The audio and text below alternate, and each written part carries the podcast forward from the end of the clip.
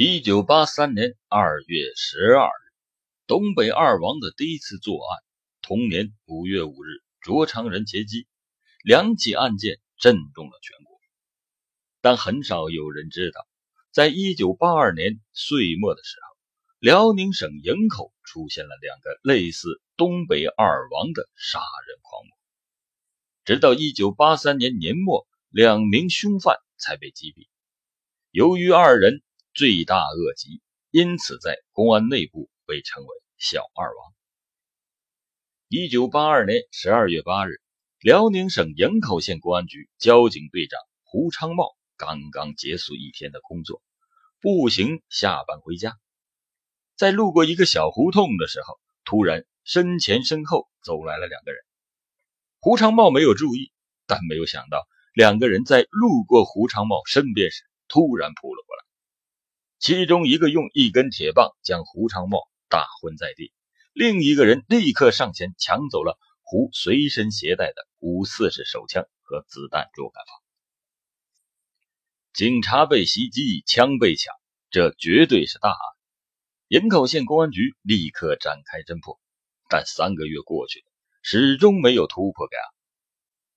一九八三年二月十二日。辽宁省省会沈阳市发生的特大杀人案，东北二王王宗法、王宗伟在打死四人、打伤一人之后，开始流窜全国，疯狂作案。为此，辽宁省公安厅要求省内的各个部门要密切注意公共场所是否有可疑人员，特别是胡昌茂的枪支被抢走之后一直没有打响，始终是个隐患。然而，就在这时，之前的袭警抢枪凶犯也蠢蠢欲动。一九八三年三月二十六日，汽车运输专业户张发奎驾驶着他的解放牌大汽车由北向南，在途经辽宁省盖县时，发现迎面路边有两个男子在招手拦车。张发奎比较热心肠，就停车问了二人要干什么。两人说想搭车向南去，张发奎就让两个人上了车。可没想到，两人上车后立刻凶相毕露。他们强迫张发奎改变路线，由哈大公路向北走。张发奎发现两个人身上有枪，就只能服从。但他一直等待机会。就在和一辆大货车错车的时候，张发奎猛地一打方向盘，两辆大汽车撞在了一起。对面的司机和一名随车人员立刻下车查看，没想到两名凶犯直接用枪打伤了两人，然后强迫张发奎继续的驾车北逃。在海城县境内，汽车再次陷入到了一条水沟中。这次，两名凶犯干脆杀死了张发奎，抢劫了张身上的钱款，然后弃车逃跑。被凶犯打伤的司机和随车人员报警后，干警们赶到了现场，循着张发奎车辆的行车轨迹进行追踪，但只找到了张发奎的尸体和解放大汽车，凶犯早已经不见了踪影。经过检验，两名凶犯使用的枪支正是胡昌茂被抢走的，因此营口县和盖县的两起案件并案侦查。辽宁省公安厅派人画了模拟画像，要求两县的警察全力的缉捕罪犯。然后，两名罪犯又仿佛人间蒸发了一般，足有两个月消失不见。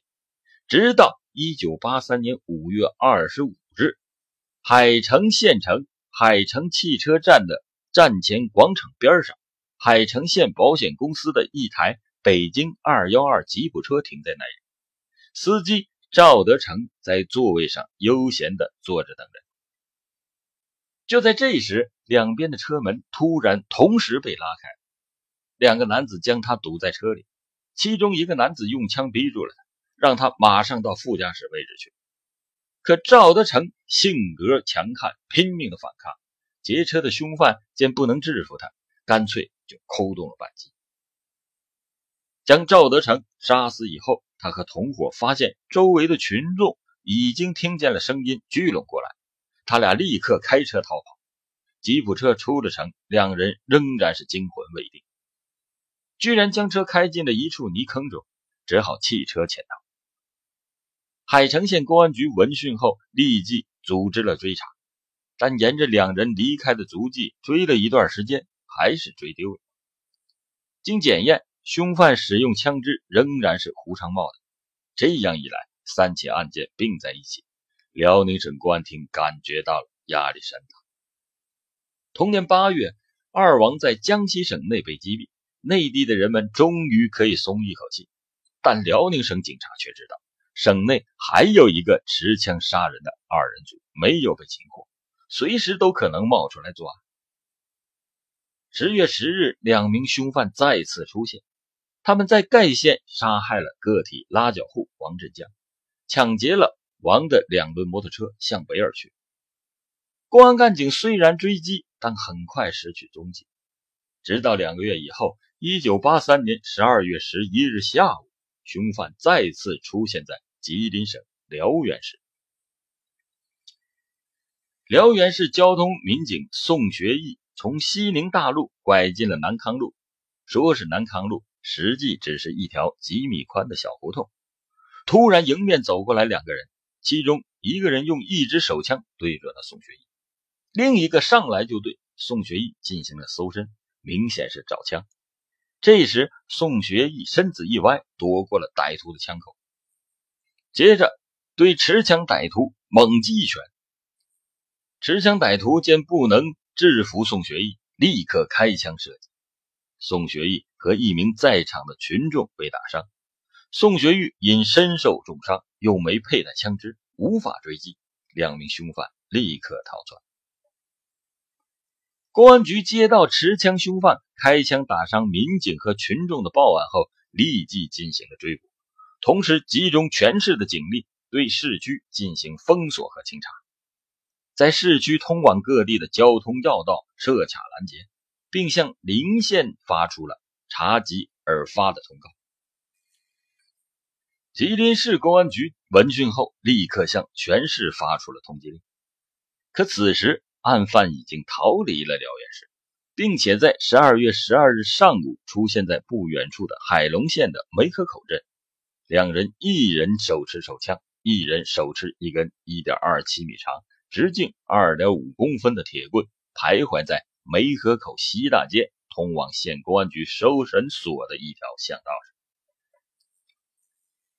九点四十分，海龙县公安局民警徐文广徒步从。收审所返回县公安局，途中突然遭到背后一根铁棍的袭击，徐文广当场被击倒。二犯利用利刃割断了徐的皮带，抢走了五四式手枪和子弹若干发。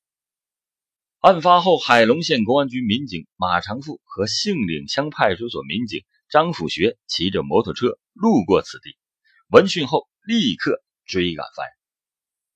二犯在前面逃。马长富和张辅学在后面驾车是紧追不舍，因为公路上有行走的老百姓，干警怕误伤群众，只好放弃了开枪射击。没想到二犯为逃避我们干警的追击，在九点四十五分居然逃进了梅河口镇解放小学的院内，继续向我追捕的干警射击。就在这时候，解放小学几百名学生正在操场上玩耍。被这一突发的情况惊呆了，两名干警立刻呼喊，让学生们马上进教室。就在这时，二犯逃进了解放小学旁边影剧院后面的一个小门，以红砖墙为掩体，疯狂地向民警射击。马长富和张辅学与两人展开了激烈的枪战，枪声持续了八九分钟，民警们只剩下最后一颗子弹。在此同时，公安机关已经了解到一名警察被人打昏，枪被抢走，立即组织了五十多名公安干警前往解放小学。在对现场进行了彻底搜查后，发现二犯已经逃走。二犯逃脱后，警方分析认为，持枪抢劫的两名罪犯就是吉林省公安厅十二月十一日通缉的，在辽源市开枪打伤民警和群众的在逃犯。上午十点，海龙县公安局迅速的集结了一百二十四名干警，调动大小车辆十八台，发挥现有的交通工具优势，派出了六个战斗小组，决定抢在犯罪分子逃出包围圈之前将其捕获。东丰县公安局刑警队的贾玉生和东丰县保卫干部刘东秀、县保卫干部盖春然到海龙看守所去押解犯人。他们把吉普车停放在了派出所的门前。就在这时，海龙县武警中队指导员赵鹏祥同志接到了解放小学有持枪凶犯的消息，就立刻出发。刚一出看守所的大门，见门前停着一辆二幺二的吉普车，误以为就是海龙县公安局的执勤车。他没有多想，和战士同名跃进了吉普车内。五个人本来就不互相认识，但此时立刻组成了一个战斗小组。之后，他们沿着梅河口镇到东丰县的道路进行追击，途中遇上五道岗乡中心村十二对二十二岁的女青年王文英，几个人向她询问是否有可疑人士。王文英想起了在此前往梅河口途中，迎面有两个男青年同骑着一辆自行车的情景。他把情况向干警做了汇报，五个人战斗小组立刻前往王文英描述的地点。而此时的两名歹徒受到民警追击时，确实是有一段时间慌了，但是很快他们就镇定下来，逃到了铁路涵洞桥附近，盗窃了一台自行车，向北逃窜。十点二十分，五人的吉普车在快接近东丰县五道岗乡。蚂蚁村时，发现离村不远处有两个人同骑一台自行车，其中一个家伙拼命弯腰的蹬车，坐在车后的也不住的回头张望。五个人立刻上前堵截盘查，两个人见状，慌忙丢下了自行车，逃入村中。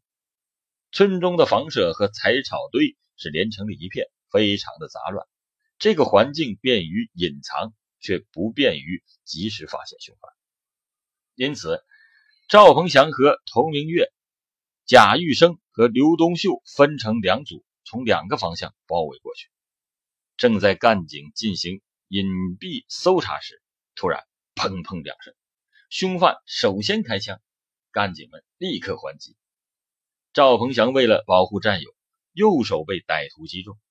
就在这时，童明月手持五六式冲锋枪打中了歹徒的腿。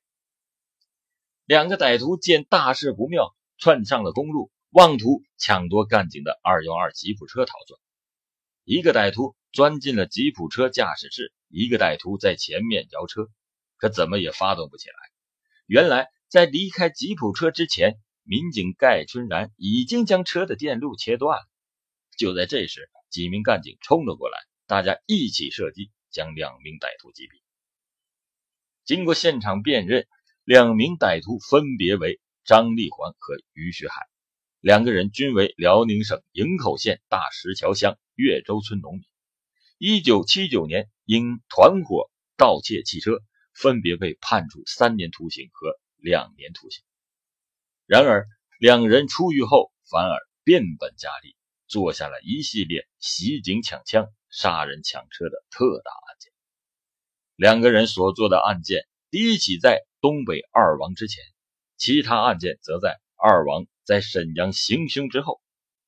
由于作案数量不多，而且作案地集中在辽宁和吉林二省因此影响力相对较小所以公安部内部将他们称之为小二王。